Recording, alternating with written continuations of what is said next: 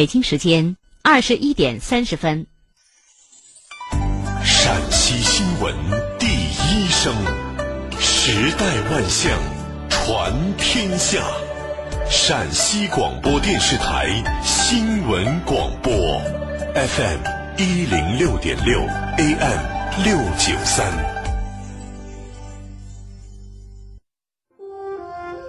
苍穹下，我们仰望星空，听山，听水，听世界的烟火，听心灵的声音。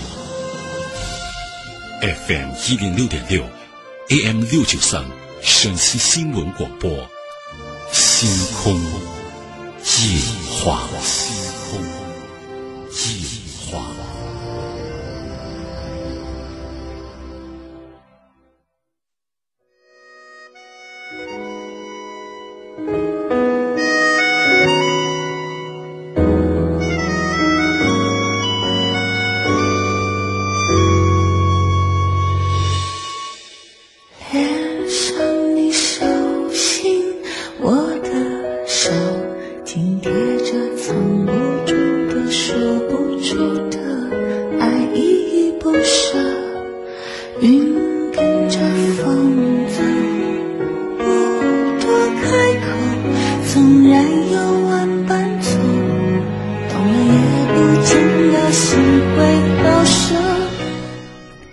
晚上好，欢迎收听《星空夜话》，这里是 FM 一零六点六 AM 六九三陕西新闻广播，每天晚间九点三十分到十一点准时带给您的《星空夜话》，我是主持人张莹。老规矩，热线已经开通了，热线号码零二九八五二二九四九幺零二九八五二二九四九二，微信公众号陕西新闻广播。傻傻的我还想能遇见什么？现在我很快乐，虽然有些遗憾，却很值得。今天的节目一开始，首先呢要播报一则天气预警信号。陕西省气象台二零一六年七月二十四日二十点十分发布暴雨橙色预警信号，受低层切变上对流。云团的影响，预计未来三个小时，西安市区、咸阳市区、高陵、泾阳、三原、礼泉、长安、临潼将有五十毫米以上的降水。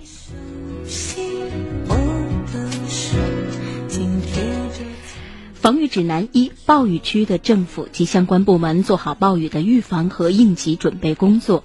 二、根据路况，在强降雨路段采取交通管制措施，在积水路段实行交通引导。三、学校和幼儿园采取应急措施，保证学生和幼儿安全。四、驾驶人员注意路滑和塌方，确保出行安全。五、适时转移地质灾害危险地带的人员以及危房居民。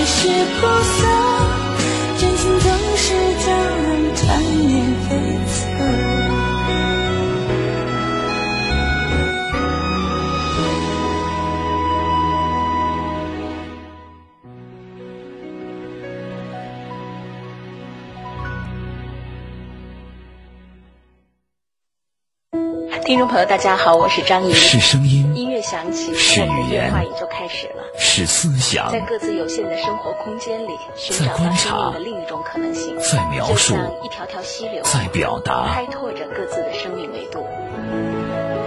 星空夜话，让思考跟上时代的脚步，让生活听到幸福的声音。幸福的声音。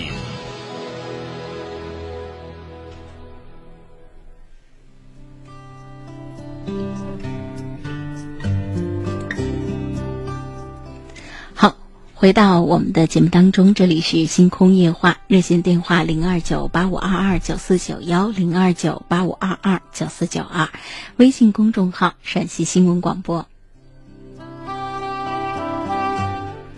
欲哭无泪早早发来微信，他说：“我好久都没有听星空夜话了，家里天天都有客人，不好意思听广播。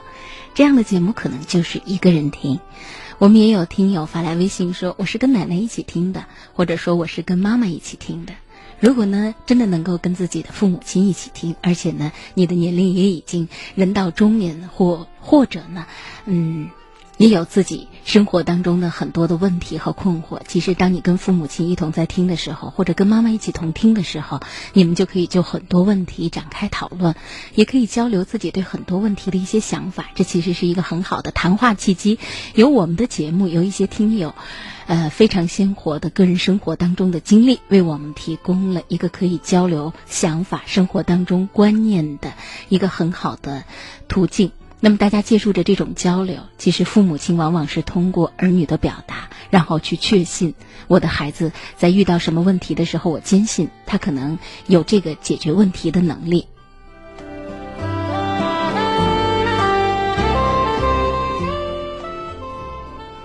今天呢，看到一则新闻，就是说媒体呢对呃考试成绩非常好的高考的状元。进行了一次调查，然后呢，就问他们你跟家里的父母亲的沟通情况怎么样？结果那些学习成绩非常好的，我们大家呢都他们都备受瞩目嘛。所以我们大家都比较关注，说，呃，一个家庭能够养出这样的孩子，我们就特别想了解他们家里头，他们跟父母怎么样，他们也经历了青春期，那么他跟他父母亲之间呢，有没有叛逆的行为，甚至也有没有自己情绪控制不了，甚至说一些不好的语言的这样的一种情况。后来看到那样的社会调查之后呢，发现居然有百分之八十几的孩子，就是一个高考状元，他们觉得自己跟父母亲的状这个沟通状况非常好。那么也很少有孩子觉得，呃，父母亲在学习上给自己了很多的压力，甚至有相当比例的高考状元认为自己的父母亲对自己在学业上完全是放养型。等等等等，在选择学校的问题上呢，孩子们也非常明确的讲清楚，说他们认为好的学习的氛围比自己在家里独自一个人应对要强很多。因为在周末的时候自习的时候，看到身边那些同学很认真的学习，了解到别人的学习进度，对自己呢就是一个很好的督促。这些呢，其实给我们都提供了一种借鉴。什么样的借鉴？就是其实我们也很想。呃，养成那些学习特别自觉的、跟我们沟通没有障碍的孩子。那么，这个节骨眼上，我们听一听别人的一些建议，搜索一些这方面呃社会调研的信息，我相信对我们在家庭教育、培养孩子方面都有帮助。也是看了这样的新闻有所触动，所以在今天节目一开始。带给大家这方面的感受，感谢晚间的收听，这里是星空夜话，我是主持人张莹。热线上有听友，我们的热线电话是零二九八五二二九四九幺零二九八五二二九四九二，微信公众号陕西新闻广播。来，请入我们今天晚间第一位听友，喂，您好。啊，您好。嗯，您好，麻烦您声音稍微大一点。啊，好，是张莹吗？是张莹，您好。对。你好，我我想我现在也没有什么主意，我就说想说一下，我现在这个婚姻的问题。嗯。现在嘛，以前我我这家庭特别特殊，以前我老公不是生病去世了嘛，我又招了一个，招了一个他来我家里，钱很勤快的，我跟他接触很少，我们就生活了，也大概有三年。嗯。他一。我以前不知道，他光说他是有胃病嘛，现在最后弄的是说，跟我领了结婚证嘛，他最后说就是精神分裂症，去年一成一直住了五十多天的院，都是我给他付的医药费。来的时候很勤快，一刚来的时候特别勤快，这一两年他就不什么都不干活，家里的费用一切都是我来出，我给他已经都花了四万多块钱了。现在我现在就给他哥打电话，就他有四个哥哥嘛，我就跟他们说，一次两次求他们就说把他弟弟叫回去，他们又没人叫回叫，一说又不是他们的事。我昨天晚上他一次一次在家里摔东西，把那东西动不动就给你摔了，动不动就摔了。行，我就是要每天守在他跟前，他什么活都不干。我出去打工的时候，他要在家里种地，我就把地就留给他，让他在家里种地。结果他地里的活他也干不了，每一次打电话就让我马上回来，不回来我就把你家里的东西烧了，把你家里的东西毁了，就是这样的。昨天晚上，就是昨天为了一点小事，我就什么都没有说。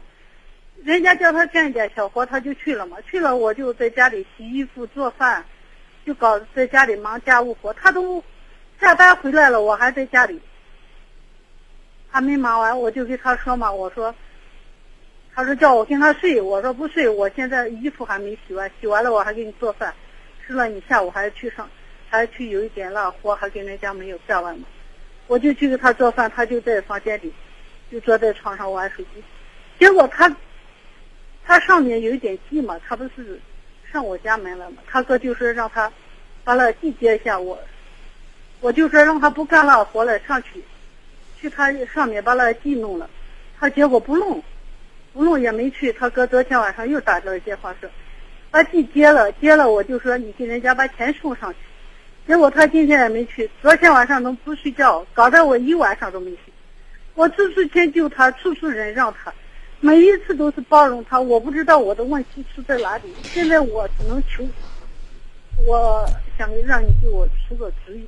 你这个问题哈，不是迁就与包容的问题。你现在等于是在结婚之前不了解，呃，现在丈夫的身体情况，结完婚以后才知道对方呢有精神分裂，这就是很。重要的一个疾病了，这个疾病要是严重的话，你根本不可能过正常的家庭生活，甚至要强制治疗，对不对？现在这个事情呢，我也听出来，其实你还蛮想好好过的。我建议你最好呢，从医生那儿了解一下，就下一步通过药物的这种维持，他的精神状态是否能够过正常的居家生活。如果不能过正常的居家生活，那你可能就要想清楚。为什么？因为治疗可能是长期的，对不对？如果通过这个药物呢，是可以过正常的居家生活，那么我们整就是可以通过这种药物的维持，让他的情绪稳定。人只有在情绪稳定，他通过药物的这种辅助，然后在一个常态的情绪状态下，你才有可能跟他沟通嘛。正常的情况下，如果他是在发病的状态下，怎么可能是你忍让、包容、迁就能够解决问题的？是不是？第三点就是，你甚至要从这个法律的角度去了解，就这样的婚姻关系，如果想要解除的话，该怎么办？因为对方这个出现了精神的疾病，如果在你结婚之前，对方就有这方面的疾病，那可能相对来说，你如果能拿出证据，相对来说呢，这个婚姻，如果你想结束这个婚姻关系的话，可能也呃难度不是很大。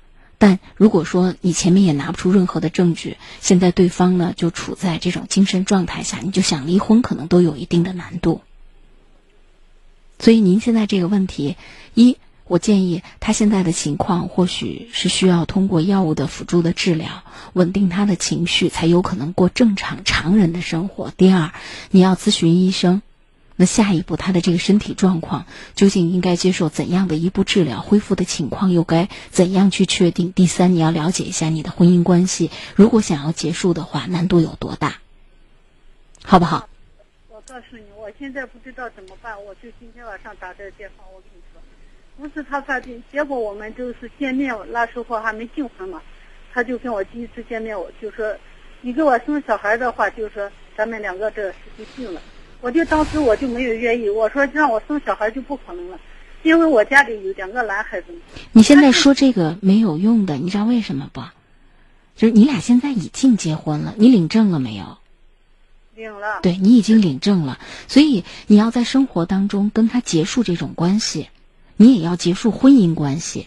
而现在不是强调你当初和他之间，不管你们当初看没看上对方还是怎么样，你答应不答应他的各种的要求，你最后的结果是你俩现在是有证的夫妻啊，是合法的夫妻啊，对，对不对？所以顺着我刚才那个思路，我建议你从三个方面你着手，最起码先要了解基本的情况。这个事情，坦率的讲比较棘手。嗯，我一给他吃着药，他就让我给他生个小孩儿，生个这小你不要再糊涂了，人家的这个这精神类疾病你还得问下来，你本身生孩子这个事情你也没有同意啊，对呀、我就没有同意。而且你也要问医生啊，这种疾病遗传不遗传呢？肯定遗传，我问过医生，我就他这我们这病，他都跟我说了，我就说看，立马看，现在看还轻微，他不是很严重的嘛？我就是去年一底叫他住了五十二天的院，这医药费什么都是我出的，你知道吗？现在他来家里什么都不用，人家叫他得干点一点活，他不干，他不是说那是很严重的精神分裂症，人家一叫他干，他说我凭啥给他干？他又给我不生小孩，我凭啥要给他干活？就是一天就是靠着我一天给他做三顿饭，整天在家里转来转去，这游荡来游荡去，把他带到地里去干没两个钟，回来回来看我热的我着不住了，我要回家，就是这样，整天只有三亩地，整天还忙着我们不说您干家务这件事情，我们不说，因为这个事情呢，在你的婚姻当中啊，我认为这是小事儿。嗯你是选择了一个人跟他共同的生活，未来这个生活能不能够正常的进展下去，跟他干不干家务没有关系。是什么？是你们是否能够过正常的婚姻生活？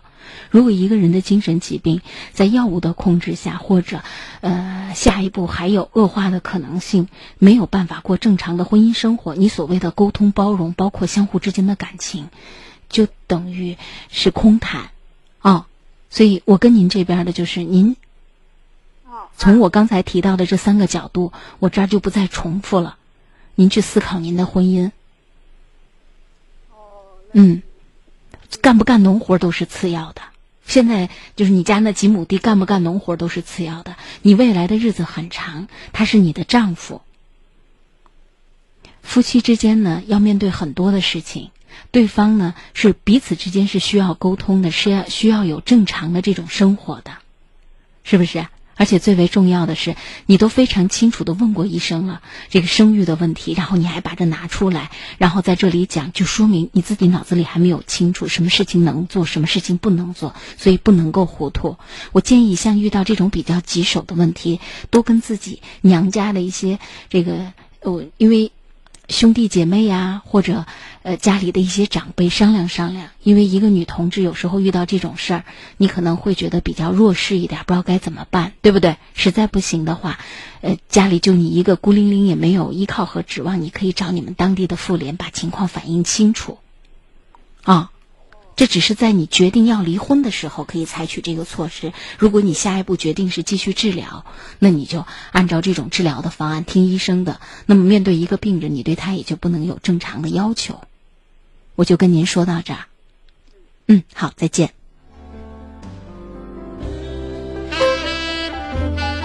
夜空中最亮的星，问，我们这样子算不算加入星空夜话？算，您已经参与到星空夜话微信的互动当中。这里是 FM 一零六点六 AM 六九三陕西新闻广播，每天晚间九点三十分到十一点带给大家的晚间聊天节目《星空夜话》，我是主持人张莹。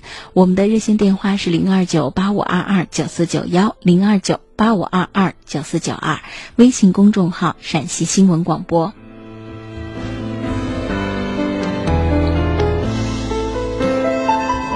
谢谢吴思婷发来的微信，也谢谢金鱼。金鱼说每天晚上会准准时的收听《星空夜话》，在这里谢谢大家。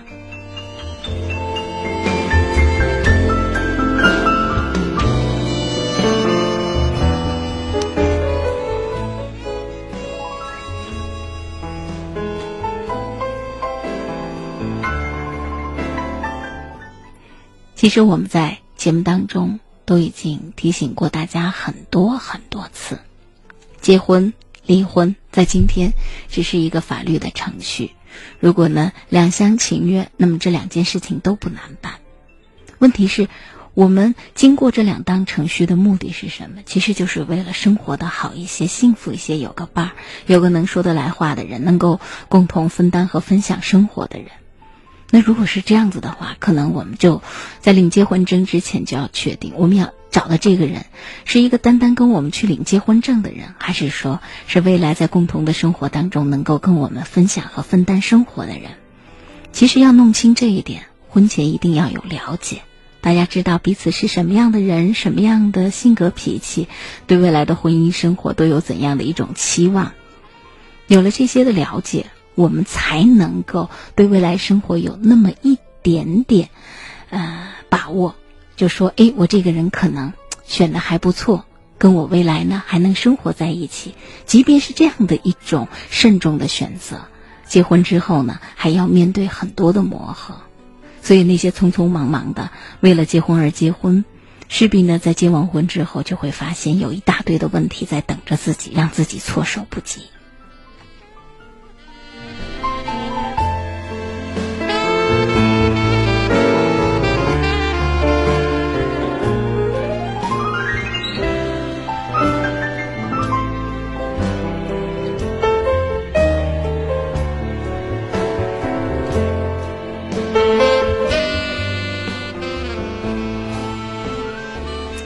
山笑当先提供的建议说：“离婚吧，让他走。只怕呢，那位女士有这样的想法，人家也未必轻易的会离开，甚至轻易的，呃，同意跟你离婚。所以以前呢，常听人说，找个好人，不论男人还是女人，找一个好人。呃，当他是你爱人的时候，啊，你们的生活基本上大的方向。”可能不会出现问题，即便呢，因为一些小小的事情大家不愉快，然后要分手，那么因为是好人，离婚的时候都好离。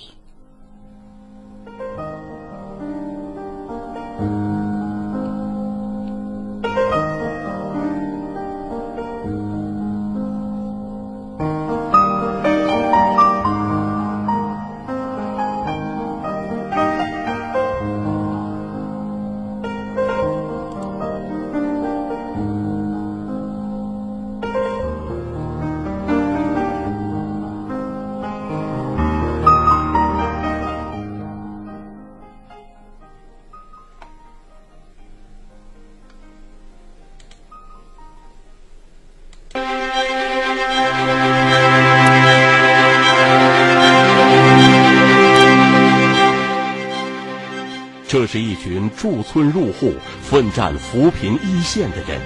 每一个贫困脱贫的时候，我就自己感觉有一份这个收获，就是感觉也没辜负自己，不辜负青春。这是一群怀揣信念和梦想，把实事办到群众心坎上的人。我来这儿就是想实实在在让村里钱袋子鼓起来，让他们实实在在得到好处。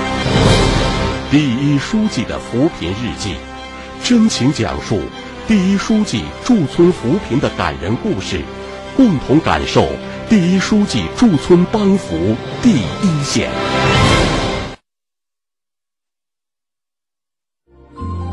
读万卷书，行万里路；读万卷书，行万里路。看万般风景，看万般风景，听。万种人生，这里是星空夜话。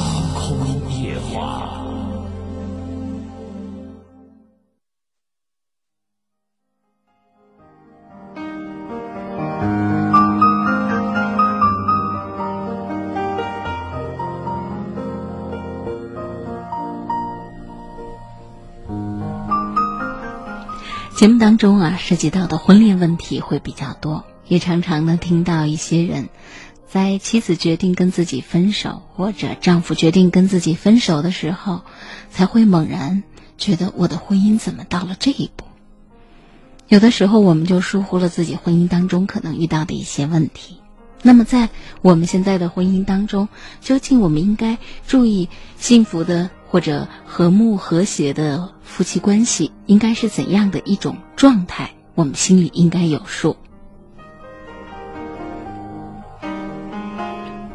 社会学家对中国的婚姻状态、夫妻之间的关系做了社会调研，然后他们发现，中国夫妻之间呢不缺隐忍坚守，也不缺默默付出支持。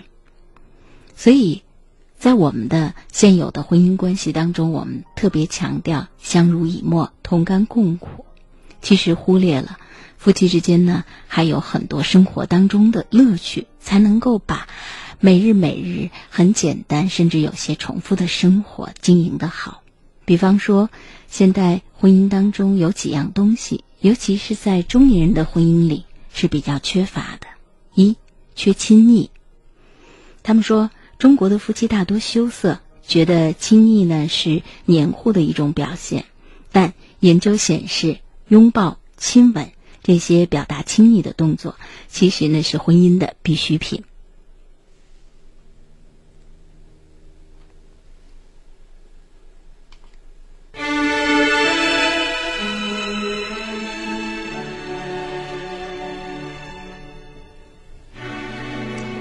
甚至呢，有一些社会学家呢，在研究这个问题的时候，给一些夫妻啊，还发起了这样的一个拥抱计划。他说，做丈夫的或者做妻子的，能否呢，在自己日常的生活当中，不经意的，在生活里有一些常规的拥抱？那这种温情的拥抱，实际上在很多时候就能够给彼此带来特别温暖的感受。而且也会化解日常琐碎纷乱的一些问题，带给自己心情上的不愉快。好，至于还缺哪些亲密的表现，我们在节目当中会陆续的带给大家。先来接听我们日线上的听友，喂，您好。喂，喂，哎，您好，请讲，已经接到了直播室。喂，你你好，嗯嗯，张英老师好。嗯，您好。我想说是那个事情，反正就是，哎，咋说？反正就是也是，我我是不想在在在这个台中再说，关键是我就是我做做我的生意，反正我在回来的时候，哎，就你还，嗯，你还到外外头呢，总是到外头到外头干活，你总是，是我我是我这个人，嗯嗯，把他把他打的，人家外头人们说，来来来，人家娃把你打的。你一身上就烧烧多少钱？你刚到外头穿的流言蜚语，我嗯，这回到外头做做生意都做都做不了。您说这个人是谁呀？是您妻子吗？不是，是我，也是一我都我上次不是跟你说了吗？我我一人在，我我不想再再谈这件事。我一出我一出门他就说我。您上次说什么了？我不记得了，我不知道您说的是哪件事情。不是，我就是说的，就就是我们用的是吗。不是上次以前跟你说过了，我一忍再忍。您是说，呃，嗯，是村子里头一个您称为伯父的人是吧？嗯，我是是，反正怎么说，这这就是说，叫长辈。我他应该叫叫叫二爸爸，就是这样。对，那就是叫叔父的叔父叔叔叔的一个人哈。你不是你在我们我们邻村干活，你就说，嗯，我们村子那那个我我我侄儿很好厉害，他打了我，他把我都打，他拿个板凳板凳把我打了。再说村里人说把你打了，你的伤在哪里？呃，还还给我们村子人说以后别和别和他再说了，反正我一出去他就自他就说我，哎，我确确实也没没法再说了。我我上次你不是跟我说了吗？呃，有些这个能能过得去的事，呃，都都算了。我我我就我就再忍，实在现在忍不下去了。那您想怎么样呢？如果你觉得你忍不下去了，你想怎么样？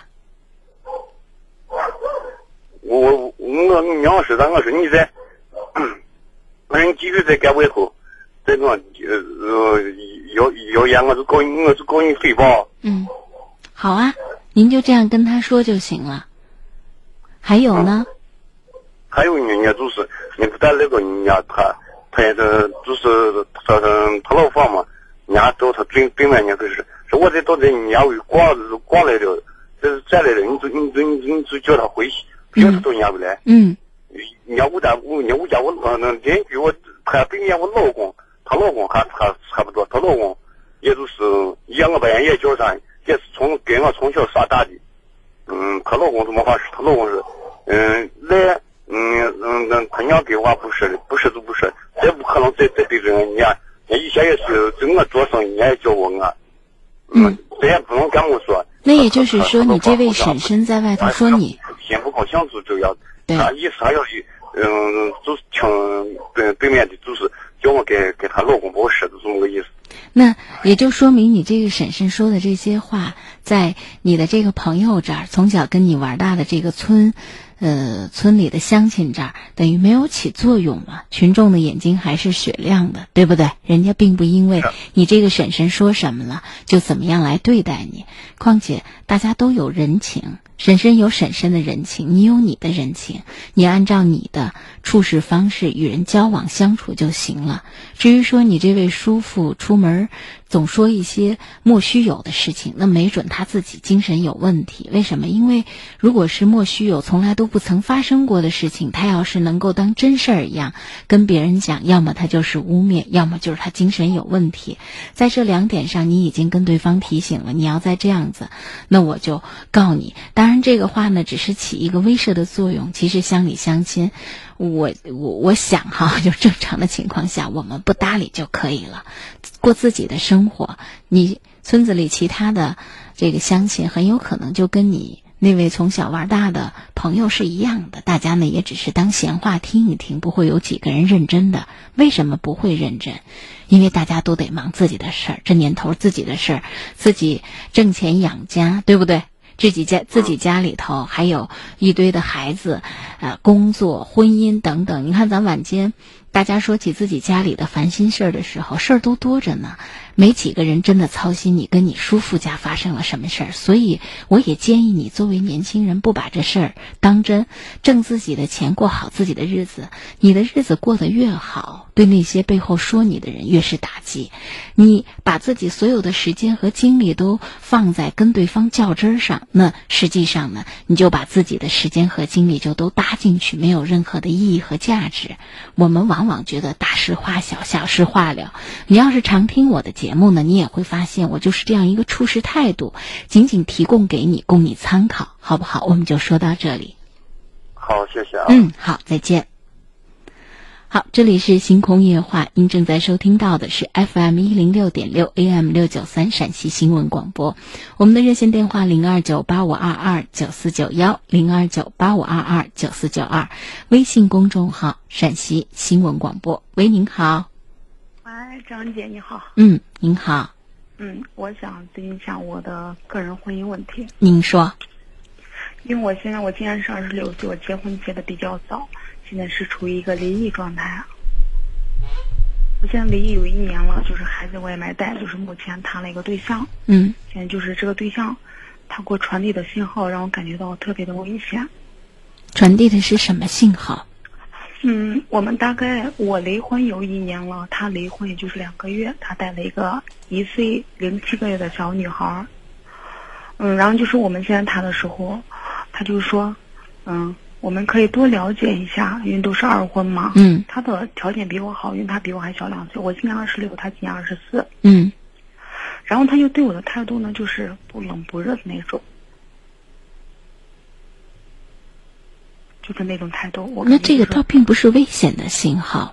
有，我感觉。嗯。你觉得你根据什么判断是危险？因为危险对我来说，未来对你有伤害，或者说这里头呃存在不好的动机。但目前你仅仅说他现在对咱们有点不上心，你如果说仅仅反映的是你这方面的感受呢，我可以跟你讲一下，这种不上心可能是他生活当中的一个正常的反应。为什么？因为他刚刚离婚，才两个月，孩子又那么小。其实蛮焦头烂额的，蛮焦头烂。对，而且最重要的是，你要了解清楚他为什么离婚。嗯，对，因为我感觉这个特别重要。人就是，嗯，大概就是一个礼拜前，他也就是慢慢的让我接触到他的朋友圈，还是的孩子。嗯。嗯，因为我感觉他对我的吸引就是，特别是人格和魅力的那种吸引，特别的上进。嗯，因为我们俩如果你你感觉到一个人特别特别的上进，这里头就传递了一个信息，他对自己的工作，对自己所谓的事业特别的在意。你想，一个男人他在婚姻当中，呃，刚刚遇到了很大的一个问题，还带着一个一岁多的宝宝，对不对？他又是一个在事业上特别上进的人，就意味着他对他的事业特别的特别的专注和有企图心，等等等等，他能够分给你的时间和精力就是非常有限的。对，因为我感觉你就像你，比如说前几天我感冒了挂针嘛，哦，因为我感我们现在已经确定是那种，就是他属于我的男朋友，我现在属于他的未来的女朋友那种关系。那你最起码你说你忙也可以嘛，打个电话问一下，说你咋了嘛？因为我感觉像那种正常的问候都没有，感觉是他的情商太低了，还是好像是他不想关心我呢，还是不会关心的呢？嗯，都有这个可能性。唉。都有呢。对，嗯，有的时候呢是真的不知道该如何表达，有的时候呢是真的忙于应付自己的事情。所以我就特别迷惑，就是。我是觉得你们现阶段呢，其实适合更进一步的交往，因为，呃，如果你真的很满意对方，各方面作为一个未来的结婚对象，那才应该静下心来了解他的生活，了解他的过去，包括。跟他共同去规划你们的未来，那么大家在交流的过程当中就会带来很多观念上的碰撞，观念才会导致未来我们究竟将要面对什么样的生活？对，包括下一步还会不会选择生育，对不？对，嗯，呃，经济的问题，再婚经济是一个很敏感的问题，包括呃，你前面的婚姻有没有子女？我有呢，我也有一个小女孩。对你有子女，这个子女今后怎么带入到再婚家庭？不管呢，婚姻双方哈，会不会把原有的子女，呃，这个会不会抚养原有的子女？但是呢，只要想要再婚的家庭幸福，其实婚姻的两个当事人对于原来婚姻当中的子女都要彼此的接纳。对，就如果他光爱你，其实是不够的。你发现他很厌恶你的女儿，这会对你构成极大极大的伤害。未来你的生活到处要充满谎言，为什么？因为你要牵挂你的女儿，所以这这都是。因为我这边还不牵扯，因为我的孩子是我的前夫带着呢。我说的不是这个意思。嗯嗯。你会不会在你的生活里希望你的爱人跟你共同分享，或者分担你对你女儿的思念？孩子过生日了，或者怎么样，你是不是有这样的一个心劲儿，想给自己买个礼物？即即使孩子不在身边，你想表达自己的母爱。如果你最亲爱的人，他都不能，你都没有办法跟他分享，你要偷偷的装在心里。你今天到商场买礼物去了，但是呢，你不敢让他看到。你说你的婚姻生活，你会满意不？你会满意这个男人不？对，所以如果他是一个你认为很好的结婚对象，请把这些问题在今天在你们的交往过程当中都去一一的设计，然后看对方的反应。行，嗯，好不好？嗯，所以现在的这个反应，我觉得不是问题，不是问题，不是。还有一个问题，张老师，我就问一下，你想想看，每次我感觉就是我主动在联系他，不是他主动在联系我。因为我感觉一段感情里面是两个人在带感情，不能总是让我那么主动嘛。因为他刚刚离婚才两个月，可能对于你来说，想要寻找迅速的寻找到婚姻的下一个目标，或许他从一个婚姻里受了伤，现在还心惊胆战。只是你今天表现出来，他也觉得你不错，愿意给自己机会。但是否他真的从伤痛当中走出来，已经明确的想要走入下一次的婚姻？我倒觉得未必。因此，你觉得对方是你？我一再强调，你觉得对方是你 未来非常适合的婚姻对象，那么你去做这个努力是应该和值当的。为什么？你在为你的行为负责，对不对？不是人家现在这个在在万千人里头忽然发现了我们，觉得呀想跟我们结婚，相见恨晚，不是这么回事儿。对不？他也能看到我特别优秀。嗯，哎，就是哎，张老师还有一个问题，就是前天大前天晚上我跟他谈了一场话，然后他就是我感觉这个话有必要跟你说一下。嗯。然后他就说，嗯，那万一我的前妻要回来呢？然后我就问他，我说，那你们两个之间先除了孩子的牵绊，你们你感觉你们之间还有没有别的牵挂呢？他说没有。嗯，对不起，这个话，这个话不真，我不能说人家说的是假话。这个话不真。不争是吧？我问你，夫妻之间能够说断就断吗？如果接一，如果啊，能还是不能？感觉不能。对呀、才两个月啊。对啊，所以你是个聪明人，你就把这个答案放在心里。他只是想说给你听。好的方向看呢，是想给你机会，给你希望。如果现在跟你说实话，其实我晚上还常想，我老婆会不会回来，我要不要接受？这话要跟你说，你觉得你受得了吗？告诉你说我们没什么了，就是想要给你留住机会，这是从积极的方面看。从另外一个方面看，客观来看，咋可能呢嘛？如果一个男人跟他老婆结婚几年，生儿育女，到最后说翻脸就翻脸，这个人也太绝情了吧？哥你，你敢要吗？哥我我是不敢要的，对吧？跟你的观点是一样的。啊，那行，那你就努力吧。现在是你发现了一个很好的对象，所以长线的去努力，包括去了解，让对方感受到你对他的重要和建立起来的情感依赖。我认为这才是长线的发展。对啊，嗯，那行，就说到这儿啊。行，好的好的，嗯辛苦你了。不客气，好，再见。好，拜拜。嗯。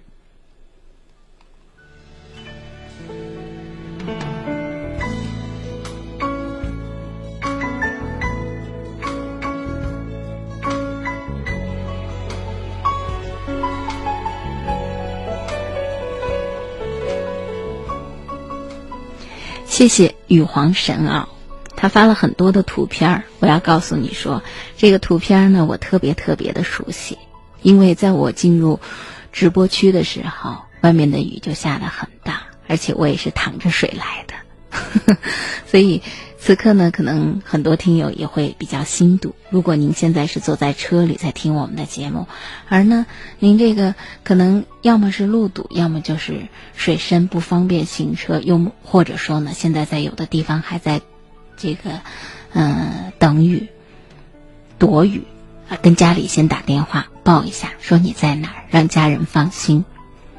每天晚间九点三十分到十一点，感谢大家晚间的收听，也很高兴每天晚间九十分钟可以在电波中陪伴大家。热线电话零二九八五二二九四九幺，零二九八五二二九四九二。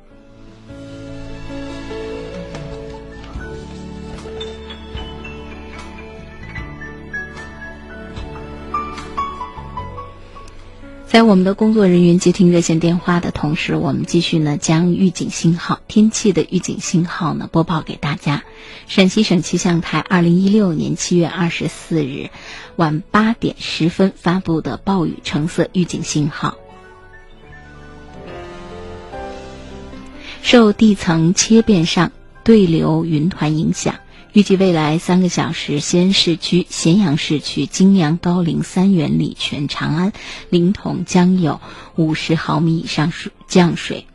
防御指南：一、暴雨区的政府及相关部门做好暴雨的预防和应急准备工作。二、根据路况，在强降雨路段采取交通管制措施，在积水路段实行交通引导。三、学校、幼儿园采取应急措施，保证学生和幼儿安全；驾驶人员注意路滑和塌方，确保行车安全。五、适时的转移地质灾害危险地带的人员和危房居民。如果您现在的路段不方便行驶，将车呢停靠在路边或者怎么样，保证车和人的安全。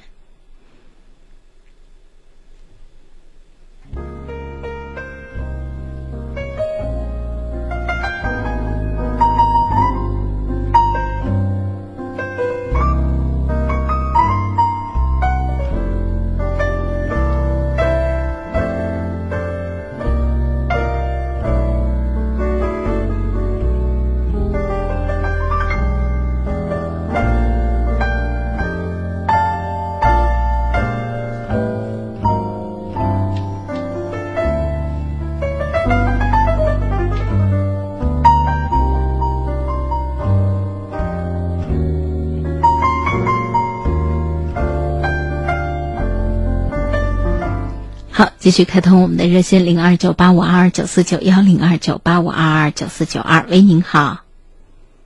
喂，喂，老师，您好，我是张莹。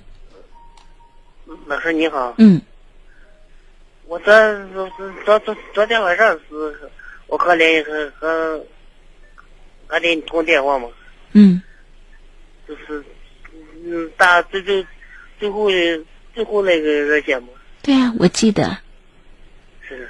是，我今天晚上是比是另外一个事儿，嗯，您请讲。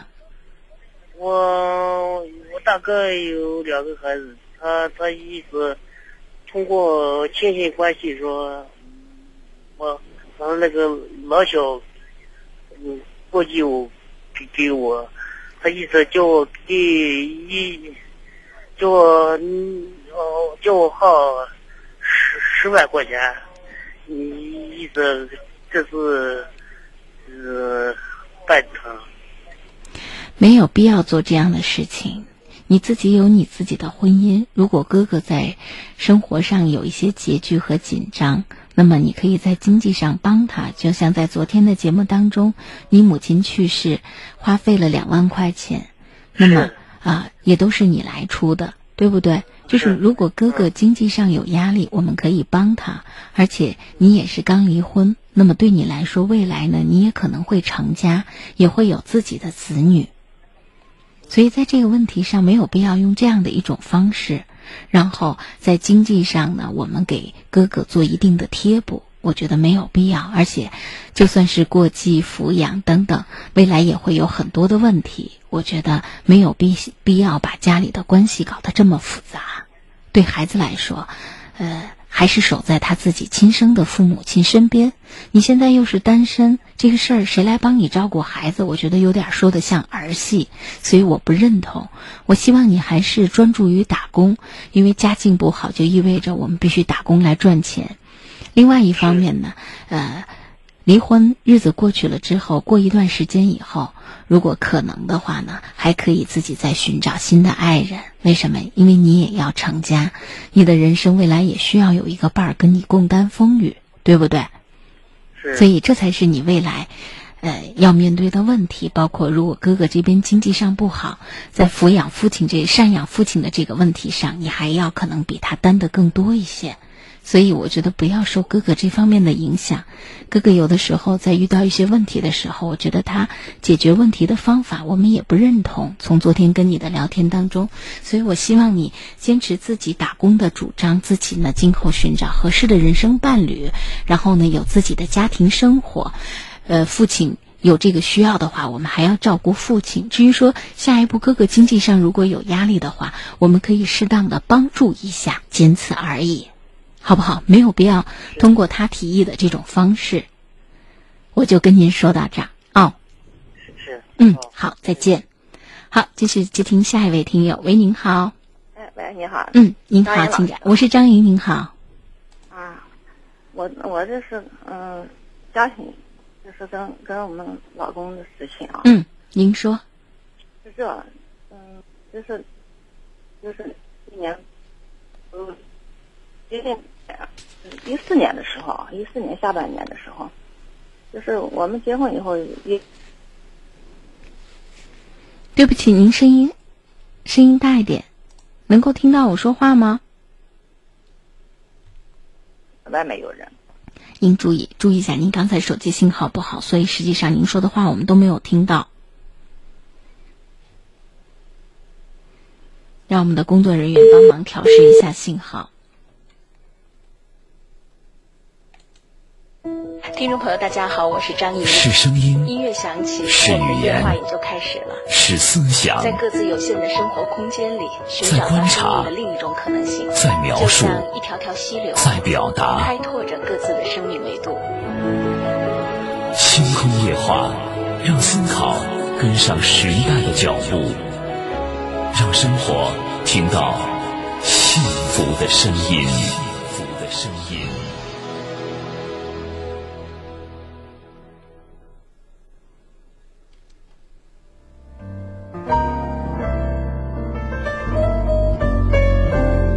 好，继续回到我们的节目里，这里是星空夜话，我们的热线电话零二九八五二二九四九幺零二九八五二二九四九二，您正在收听到的是陕西新闻广播，每天晚间九点三十分到十一点，晚间时段带给大家的星空夜话，我是主持人张莹，我们的热线电话是零二九八五二二九四九幺零二九八五二二九四九二，微信公众号是陕西新闻广播，通过微信。可以表达自己此刻的一些感受、一些想法，也可以呢，呃，谈谈自己的一些问题。就像呢，我们有听友在微信当中针对我们上上一个小伙子就说了，不要在乎别人说什么，做你自己就可以了。还有人说这是灵美，灵美发来的微信说一个月打了好几次了，都为这事儿，说我们主持人也太有耐心了，非常感谢。有的时候我们在接听热线的时候，可能也没有呃那么多。呃的这种选择哈，就大家很信任我们，然后进来想说一说，而且他确实为这个事儿很添堵。那我们就听大家说一说，有的人的人生呢，在我们的晚间节目里，就像一个电视连续剧一样，他会不断的把他生活的故事发生的一些事情，呃，在节目当中带进来。其实这样的听友，因为做广播节目做了很多年，在夜话的节目里，呃，很多听友。已经把自己的生活像日记一样写在了夜话的节目里，呃，也像连连续剧一样，有着时间的这种推演，所以也希望呢，我们的节目真的可以陪伴大家。尤为重要的是，我们大家呢共同集思广益，提供的一些生活的建议，真正的能够让您在解决和应对问题的时候方便选择。好，继续回到我们的热线接听当中。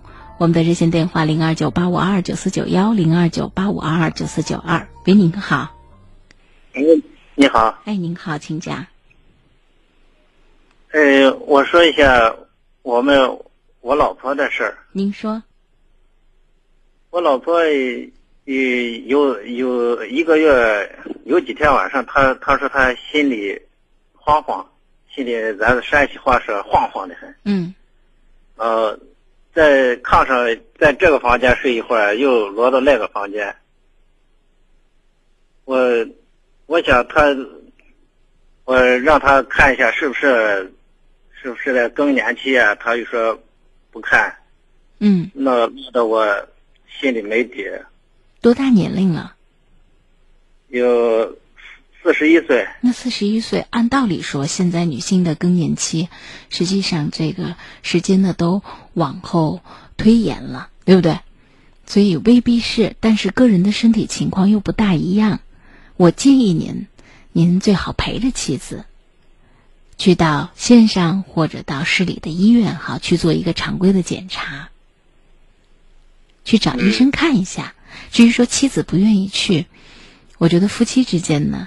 就是你要表达，呃，希望他能够重视自己的身体。如果真的身体有些不适，其实药物是可以辅助调理的。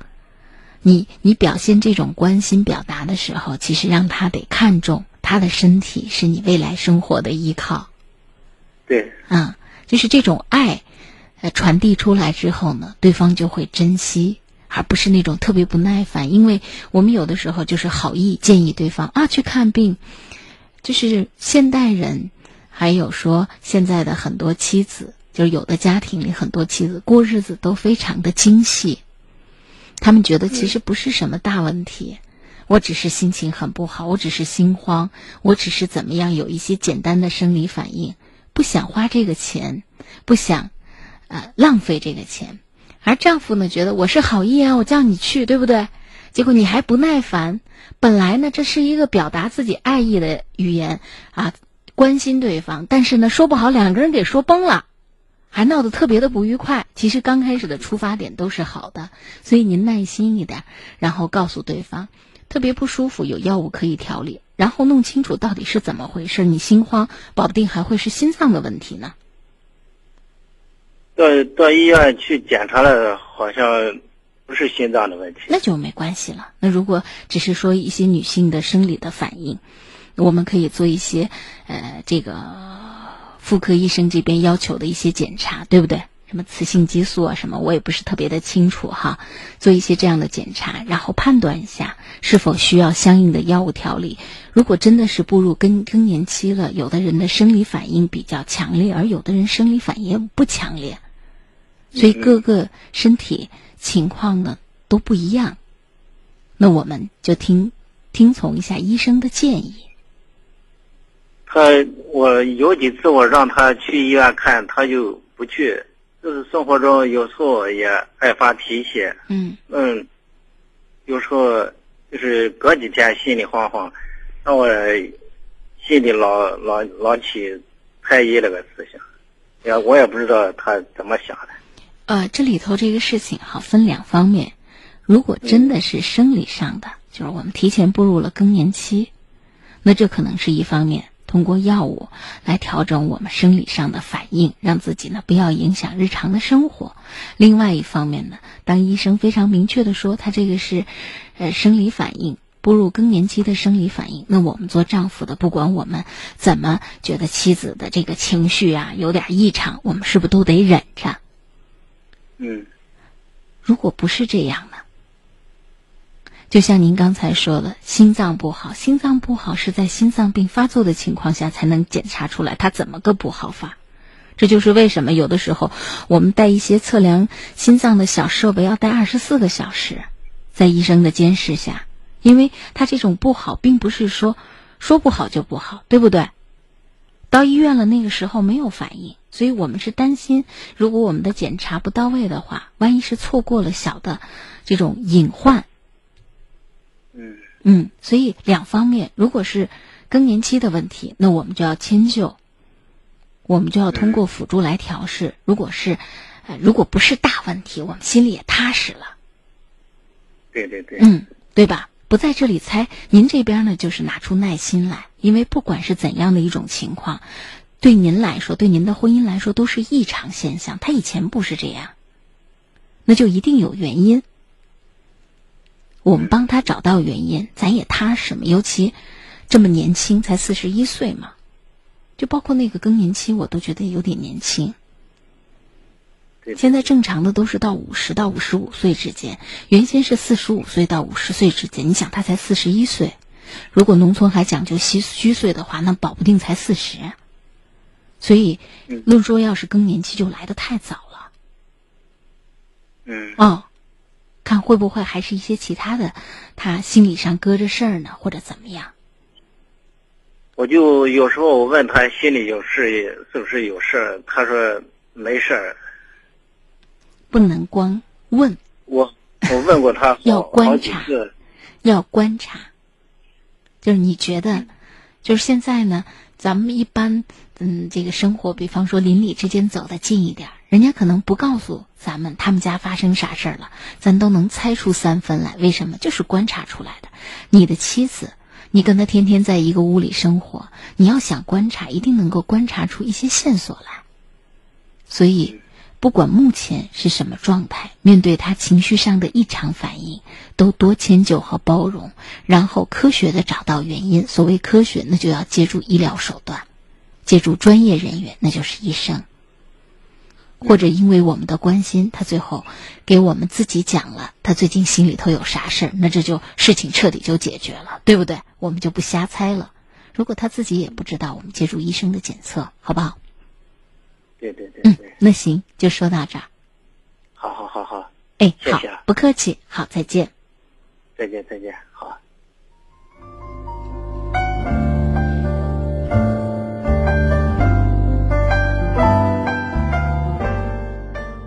遮阳伞说了，说去吧，去大医生、大医院看一下，全当做个体检。青山绿水也建议去医院看医生，放心看看到底是啥问题，多关心。好，继续回到我们的热线当中，请入我们下一位听友。喂，您好。喂。哎，您好，请讲，已经接到了直播室。你是，张老师啊。我是张莹，您好。啊，你好。嗯。我想把我家儿子的事跟你说一下。您说。我儿子现在今年二十六了，二十六了嘛，出去打工连自己都养活不过去，还买赌博买啥钱？把我的他妈辛辛苦苦攒的给他订婚的钱都给我一下报废光了。你说我把这个娃咋弄办呀？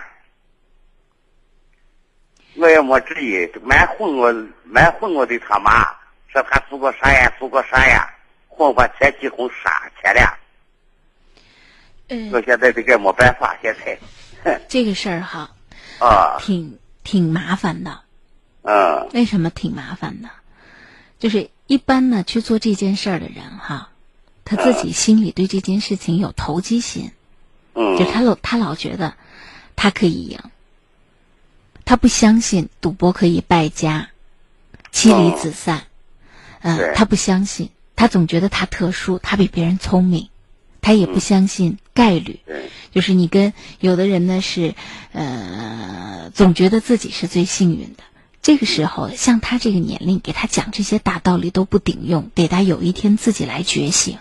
所以在这个问题上，家里首先非常要理性的控制经济这个事儿。为什么？这是无底洞，你跟你老伴儿攒的所有的东西都有可能被他挂败光。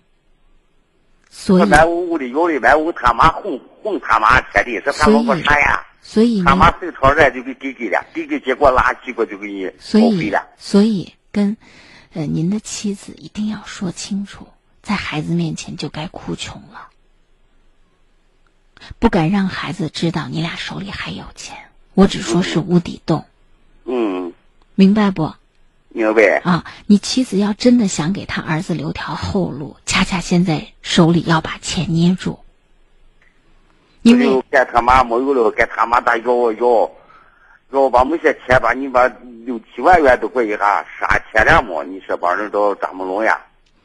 这是我跟您说的第一点，把钱看住。第二点，除了不给钱，啥事儿都照办。我说这个啥事儿就照办，不是照着儿子的说法，像以往一样，该关心他关心他，但是明确的跟他说，爹妈手里没有钱。嗯。而且呢，呃，要向他示穷示弱，示可怜，就是让他知道，因为他家里现在父母亲整天吃不好睡不好，对不对？日子过得这么稀慌，就是就是呃。我们一定要把握好，就这个跟他说话的这个方式。你要现在哈跟他硬碰硬，他一定不听你的。嗯。用我们现在的话，就用我们民间说的，就鬼迷了心窍了。那我害怕过他犯法，害怕过俺我我我赌赌弄不成那个犯法，我害怕走上犯罪道路。那您觉得他要钱的时候，您就不停的给他？因为您不可能永远给的，嗯，是这样道理吧？对。而他现在呢，之所以他能够问你们要，原因很简单，就是他觉得你们有。如果他有一天日子真的过得非常非常的稀荒了，他会不会就认真的想清楚，我这样子把自己一生就这样子搭进去，值还是不值？他会不会醒悟？嗯。这件事情只有自己能够醒悟啊！俺二十六了，来来媳妇，来朋友都没谈下，把我的他妈出去，我说个娃都咋办呀？如果你自己，如果他自己不醒悟的话，觉得谁能够帮他？就是嘛。如果他真的，呃，因为这件事情，他做一些违法的事情，社会和法律来制裁他。把这陆地到底出去。就是您您的那个想法哈，就是我呃，包括您嗯老伴儿的那个想法，我儿子要那我就给，总有一天你给不出来。如果他真的是一个在头脑当中没有法治观念的人，那我问您，谁能够约束住他？只有法律，只有法律，对，只有法律。嗯，他是要付付出极残酷的代价的。那毕竟，他二十六岁，他今天也要认真的去想自己的一些问题。当他拿不出钱来的时候，也没人借给他钱的时候，他也要认真的思考一下这个问题。所以，既然是一种侥幸心理，我们不妨呢，呃，认为我们给孩子就是当他给你打电话什么，我们给孩子传递的信息，第一个信息就是家里没有钱了，你已经赌的差不多了。第二，就是我和你妈，我们可以羡慕别人家有个好儿子，我们却不能够抛弃你这个儿子，所以我们依然很关心你，吃了没，喝了没。但是我们能力有限，家破人亡这件事情，儿啊，爸妈不能陪你走下去，对不对？对的。啊，你你缺口吃的，你可能要饭都要不到，你最后还得回咱家里吃这口饭。所以你要走这个呃这条路，爹妈拦不住你，但爹妈没办法，爹妈不能够，我跟你妈我不能够。走这条路，我们最起码在家还得认真的务农。我们两口子，人家都可以指望儿女来养老，我们指望不住你，我们就得自力更生，仅此而已。你想回来了，啥时候都是我的儿；你不想回来了，我就把你交到社会上。社会该怎么？这个你你做的事情，人在做天在看，有法律和制度在约束你，我无能为力。就是你你任何时候回头是岸。你现在做什么？我们没有能力去陪着。那他问他姐买有钱，他姐家把十年成两年工作到医院里，跟我他姐买有钱，他姐说的，他兄弟问他要的，他不给咋办呀？把人整的到底没法子到，我给他讲个事，你怎么给他不给钱？对，面对这个问题，只有这一个方法。当他真的拿不出钱去做这件事情的时候，他就会认真的考虑。当他心里还有侥幸心理的时候，他永远会把借钱当做最后一次，因为他认为这一次他可以翻老本儿。就是这样子一步一步走进这个无底深渊的，而好赌的人都有这样的投机心，所以早早的断了他的粮，实际上是早让他意识到这个问题。嗯。啊，不敢再姑息了啊。嗯。他妈买一个，他妈的就买股似的到底。到路上给活么个晚上么事这么去了，哎呀，当一回兵的，当几年兵的，回来都是那么可么？寻个工作，路给看路不还个明年，寻我带了后给钱说后个路路的不路了，就路路不干了。这说明一个问题，我们没有教育好。哎，一老他妈对我一老么打过怪，也是为这，也是学校些是是过的，也人还聪明的很。也是几十六年，是都给把当兵去了，估计都要当兵去的，到几年也上了，也上了去了几年，跑回来了，复原了。有可能是认识了不好的朋友，有这样嗜好的朋友，也就是别人把我拉拢完了，认识朋友完的。呃，这里头还有问题，就是这种人大家都能够认识，为什么偏偏你的儿子就上道了？这也就是为什么责任不能够推给他别人。那么我们的孩子他有这样的一个投机心，他有这样的一个，嗯，怎么讲哈？就是认知上的缺陷。除非他自己认识到这个问题，所以您跟女儿还有老伴儿认识到问题的严重性。最重要的就是亲人之间，如果你真的不想让你的孩子最后呢走上把全家人都搭进去的这条路，那我们要做的恰恰就是管理好自己的财务。然后让他自己慢慢的意识和反省这个问题，仅此而已。嗯，能够做的很有限啊。哦，好，那行，我就跟您说到这儿。对，谢谢老师啊。不客气，好，再见。再见。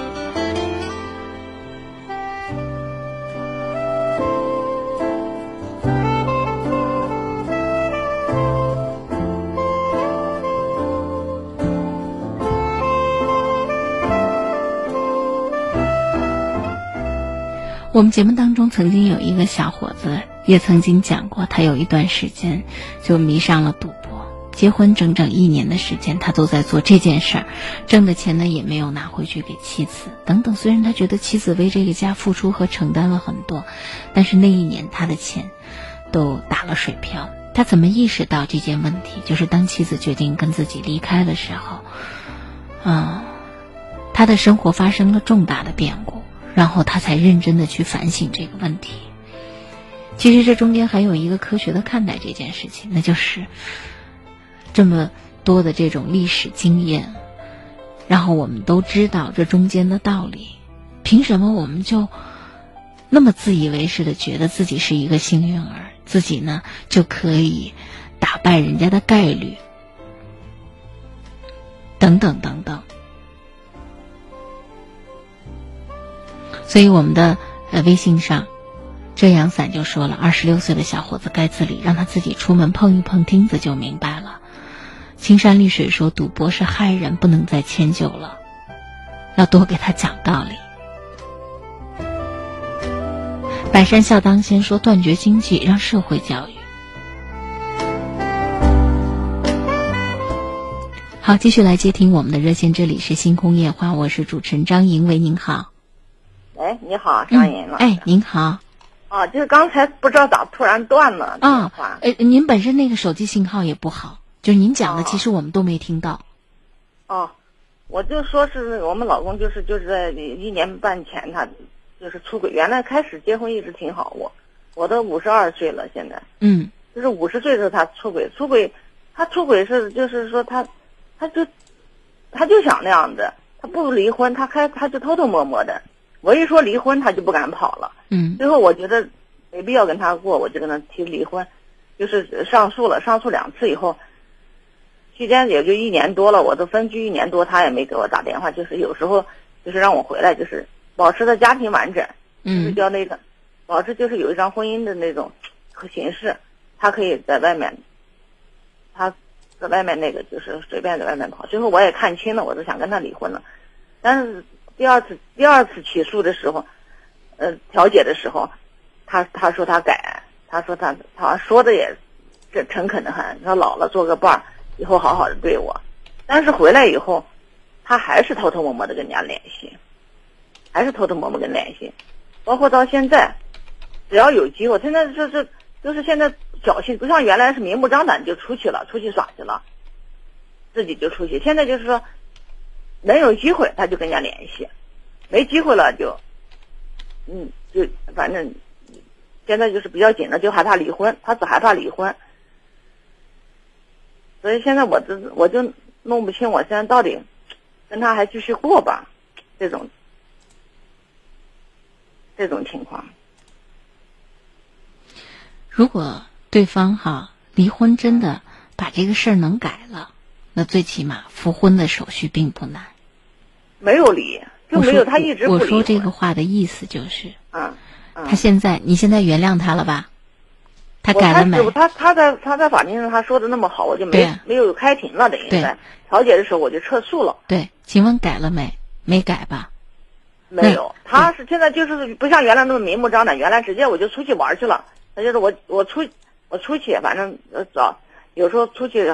挺晚才回来，有时候说早上走的走，嗯，就是在屋里发短信，就是背着我发短信，或者这我在客厅，他在卧室里发短信。现在就是不敢发了，但是我要出去，他他就发短信，或者是嗯，我刚才说的这个意思，对我刚才说的这个意思，你给他的机会，目的是希望他改嘛？但他没有改，是不是？现在只有一个对他来说是很重要的事情，就是他担心离婚嘛。那如果如果我们真的离婚了，对方能改了，我们也把它全当是，呃，走个弯路解决问题，对吧？咱们就离一次婚。如果呢他改了，复婚的手续很简单，没什么。如果他不改，这个婚离的也并不后悔。这问题是他坚坚决不离，坚决不离，你应该跟我两年多才能离。没有这么回事儿，你应该心里很清楚。对他坚决不离，是他希望这样子吗？他希望现在的状态，他该做什么还是做什么吗？啊啊，他就是想这样的。对呀，这不是你想，这只要不是你想要的生活，你就按照你的思路去解决问题。我们对他的要求很简单，就是你不要再花心了嘛。而这个事情对他来说难度并不大呀。但是，但是他现在就是他天天跟着我在一起，他就是，就是说跟跟原来就是。别说他天天在一块儿，他跟想跟人家花心也没机会了。但是就是说他呢，心里没我，他宁愿就是跟我感情上那种疏远。好比就，就说说是怎么说呢？里，我跟你讲，就是躺了一，你的电话信号不好，电话信号不好。我我觉得是这样子，我觉得是这样。就是说他心里没我了，就是说他宁愿忍受这种，他也不离婚，他哪怕就不跟人家来往了，但是他跟我就说是比较疏远，都是。那我要问您，因为您现在也不过五十岁嘛。我五十二了。五十二岁，您对您未来的这个婚姻生活，您觉得这种状态您能够忍受吗？就一个男人，他确实已经回归到了家庭，但是你想要的那种婚姻生活，他不能够给你。原因很简单，他心里没你，这是你自己分析判断的。你对你的婚姻生活你很不满意，人生就这一就这一次，就是这一次机会嘛。我们希望也过自己想过的生活，对不对？那我愿意忍受还是不愿意忍受？这是我们可以考虑的。对吧？你自己给自己一个答案。如果呢，我不愿意忍受，我将要面对什么样的问题？那我想想，我愿不愿意面对？朝前继续往前想，说啊，其实我不愿意忍忍受，就未来离了婚了，我觉得那事儿也挺多的，我挺麻烦的。现在能将就过，那就将就过。那很多家庭也将就着过，过的老来也确实就是个伴儿了。就你对你的生活提了一个什么样的要求？你是有权利做选择，并且法律也会跟进和支持的。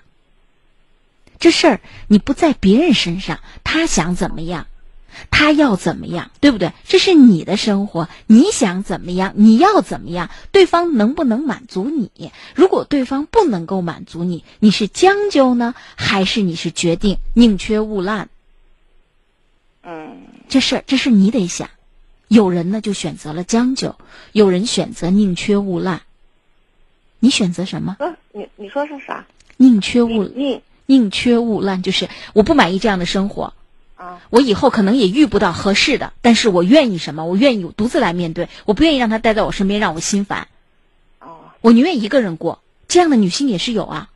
我也并不觉得婚姻一定是就是未来的生活一定需要一个伴侣。我有我自己的这个朋友，我有我自己的圈子，我有我自己的兴趣和爱好。遇到了，那我就再婚；遇不到了，我就一个人过。有这样的女性，对不？就是你对你未来的生活，你做一个判断。因为大家到了这个年龄了，很多事情呢，可能就能够通过自己的一些观念就想清楚了。你比方说，有的人就觉得，哎，其实就是个伴儿，我还有我自己的很多的事情，我也并不觉得说，离了婚以后就能够遇到再好的。他呢，其实也没啥大的毛病，现在也回归到了家庭了。那我觉得行，就这样子过。比较冷，比较冷淡，都是说。所以就是平常还可以，就是出去转街，嗯，干啥，跟朋友耍，出去玩。你要是你要是目前做不了，也能说到一起。就是说是两个人，就是不亲热，就是说是那种感觉。那您是这样子，冷冷的。您是这样子，您呢，把您的这个感受告诉您的丈夫，你也告诉他说，都已经五十多岁了，你也希望你的婚姻生活能够。其实我说，其实我说过几次，我就说那么冷，我说那么冷淡，我知道你那个啥心里是没有我的。他他还不承认，他不承认，他就我说一次，他假装就是说跟我亲热那么一两天。马上最后又回归，他就又冷淡了，他就是按照自己实际真正他自己的想法是，还是那种冷淡，只是我说了他害怕离婚，他又装一下子，就是这种情况。现在我说过三次了，可以说是，啊，说过几次不重要，只要现在呢没有达到你满意的那个状态，那我们就努力的去培养。既然我也听出来了，你也不想轻易的离婚，那我们就去培养这方面的大家的行为和习惯。互相之间呢，如果我们觉得我们对自己的丈夫现在缺少这种吸引力，对不对？缺少欣赏，那我们就要想想对方呢，怎样才能够重新的唤起对方对我们的关注。我觉得我们把注意力放在这儿算了。既然对方也没有那个所谓的花心啊，这些事情，只是你对你俩之间的关系不够亲密，还不很满足。那在这方面，我们就从这个角度来努力，就不再考虑离婚这件事儿了，对不对？不同的事情解决问题的方法和手段不一样。我们先搞清楚。不管不不关注我，实际上他还是不关他，他就是保持婚姻这个，他有花心不还不是没花心。只要是我离开他，他就千方百计想办法能跟人家联系起来。但是我要在跟前，那这屋里头总有事，因为离得远。你我我到他他上班地方离离我自己住的只问你，只问你还有一段距离。那我就我一旦回家有事情的时候，他就想办法跟人家联系起来了那。就只问您一点，QQ、微信就跟人家开始聊了。只问您一点，您觉得这嗯个生活您能忍多久？现在我就是心里有点乱。那就再过两天再想想。装的好，他因为怕离婚，他装的好的很。我我是这样子想的哈，嗯如果我是一个女人，我觉得我老公此刻对我的亲密是装的，那我宁愿不要，嗯嗯好吧？就你现在没有下定这个主意，我也人到中年，我也不会给你瞎出主意的，因为你离婚也罢，不离婚也罢，接下来还都有很多的问题在等着你，也都需要你用自己的心智和抵抗力去面对它，对吧？任何一个这种离婚的或者继续过的这个建议背后，其实还都有一系列的问题要独自的面对和承担。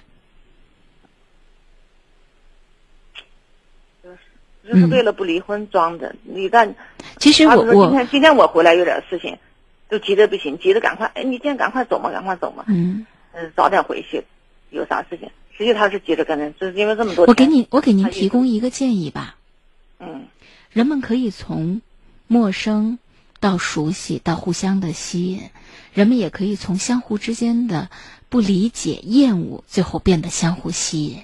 既然呢，我们还做了几十年的夫妻，只是现在呢心远了，我们有没有可能通过自己的努力，在变得相互吸引？我们如果觉得我们目前不吸引对方，我们可以从这个角度去考虑，如何呢引起对方的关注，改变自己在婚姻当中的这个呃吸引对方的这种吸引力，我觉得是可以做到的。其实这方面呢是呃可以通过自身的很多东西来改变。外在的东西很简单，换个新发型。其实内在更重要，因为相互之间相互的吸引和依赖，其实源自于内在。你可以改变自己生活当中的很多节奏、事情、兴趣爱好，包括你的朋友圈，让对方呢忽然觉得我的妻子，他觉得很陌生。他既然不想离婚，当他感觉到他的婚姻有危机感的时候，他可能就会逼迫着自己，或者不得已、不自觉的把注意力放在你身上。我觉得这方面的处事呃的一些策略，好多电视剧里都演过。如果你觉得我的这个建议还值得一听的话，你从这个角度来想想。好，我们继续回到节目当中来，请入我们今天晚间最后一位听友。喂，您好。喂，您您好，请讲。啊，张总你好，嗯，您好。啊，我想跟你了解个啥事哦？嗯，嗯，我女儿的事情。好，您说。呃，我这次考试可能分数有点不理想，嗯，不是通知考高中嘛？嗯结果这两天他意思，我意思就是说，如果假设怎么考上，叫他继续补习一年。他现在的意思不想考，呃，不想补习，想上个技校的，让我不知道咋弄。那他想不想考大学？他平时按他平时这个学习成绩，哎，这嗯没有想说来大学。哦。我我的意思叫他拿上个高中文凭也就可以了。他现嗯，在不愿意补嘛。他如果不愿意补的话，就意味着这一年如果真的去补，可能也没有效果。就如果他不愿意补的话，你逼迫着他，这一年很有可能也没有效果。啊，对对。而且，呃，有一些这个高职吧，他的这个学历文凭是不等同于高中毕业。他是从今年才考高中的。对我就是说嘛，有的这个呃技校，它叫高等职业呃专科技校啊什么，就是他读出来以后，他的学历的水平等同于高中毕业。就是您在给孩子报技校的时候，您可以问一下。我记得我以前好像了解过这方面，因为您现在猛一下提出来，我也不敢跟您说的特别的确定。就是有的啊，有的他就是初中，呃毕业，然后考入的一些技术院校、技术学校，可能读完了以后，他的那个毕业证等同于高中毕业，但是呢，等同于高中毕业证，证等同于未必呢，嗯，就是学的东西啊，或者他。呃，未来，你比方说，如果我们一心希望孩子能考大学，或者孩子一心想考大学，那可能放弃高中高中就比较呃有难度。如果说孩子也没打算走大学这条路，他就是想上个技校，然后学个技能，那现在去上也没有关系。而学历的问题呢，我们选择那个学校，他那个等同于高中毕业的那个学历就行了，选择那样的学校就行了。啊，现在就是意思就是，不知道上哪个哪种技校好一点。有那现在技技校不是那个费用高，嗯。哎，经济也有一些那个。我两个女儿，一个是去年也没考上高中，她不是上我这里幼师，嗯。两年半，两年半，有些人说是初中文化程度上出来之后的也不是咋样好的。啊。啊，上上五年的嘞，呃，呢已经呢说是一学期要五千嘛六千块钱的，嗯。我意思？一年就是一万多，嗯，五年就是五万多。对，啊。我现在也考虑就是看叫我到底学个啥。我觉得首先呢，要跟孩子讲清楚，就是你学任何一个学校，如果你今后想参与竞争的话，可能你都要学的比较好，而且呢，嗯，在这个学习的过程当中，你还要注意考取各种的职业证书，因为竞争很激烈，你想从事的行业，别人也想从事，对不对？那凭什么啊通过一个证书、一个学历就看出你跟别人不一样呢？就是你拿的证儿越多，你这个学校越硬棒，对不对？师资力量越好。啊对对对所以这些呢，因为他现在的这个年龄，这些道理都懂了。因为下一步就算上个技校，他也牵牵这个牵扯，未来你可能还要提升你的学历文凭，就像你那个呃大姑娘一样。幼师，啊对对幼师确实很缺这方面的人才，但是缺这方面的人才，有很多人都学了这个专业，它是激烈的竞争，而且人家为了让这个幼儿园为了显示自己的这个团队师资力量很强，他对于从业人员的职业还有背景、专业背景等等都会有非常高的要求。那你怎么参与竞争？所以还是要跟孩子们讲，学什么，你最终都要学好。而且你前面的这个路，你要参与竞争的话，你可能都得有一个不断的学习的这个啊朝前走的这个心理准备。呃，嗯，所以专业的问题，因为涉及到对方的那个职业，对方的就是孩子未来的这个职业，呃，比较简单一点，就是您问孩子，就是你想做什么，这个下一步他自己呢，因为牵扯到要工作嘛，必须得要找到他自己想干的事儿。家长在这里头呢，只是给他提供经济上的支持，孩子的兴趣还是主要的导向。现在看我，我现在也不理解大人，你知道不？所以我理解来说话，我意思说是，你现在看的是你再补上一年，把高中文凭拿到手里。哎，你现在初中文凭，你是学这个技巧，你的能力在那放着呢。意思就是说是他比呃高中的文凭是这样子跟您比初中要好一点的。跟您说这个话的目的就在于，孩子如果不接受的话，这一年的复习很有可能就白搭了。啊、啊时间的关系，啊我就跟您说到这儿，马上就到了我们节目该结束的时间了。啊，好好嗯，好，听众朋友，我们今天晚间就到这里，感谢您的收听，明晚同一时间再会。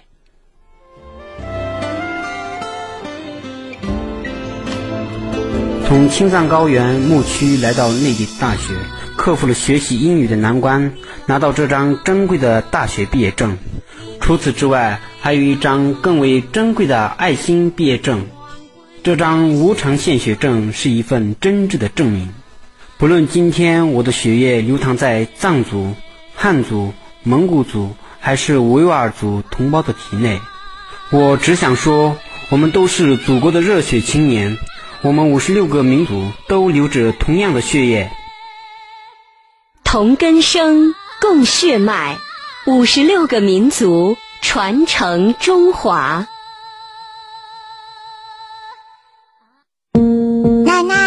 么不吃饭呢？胃胀不消化，反酸水儿，浑身没劲儿。爷爷，你怎么不出去遛弯了呢？腰酸腿疼，胸闷气短，头昏脑胀。爷爷奶奶，你们吃了那么多药，怎么还不好呢？唉，随着年龄的增长，脏腑和身体整体吸收功能下滑到最严重，每天吃进去的食物已经不能充分吸收营养。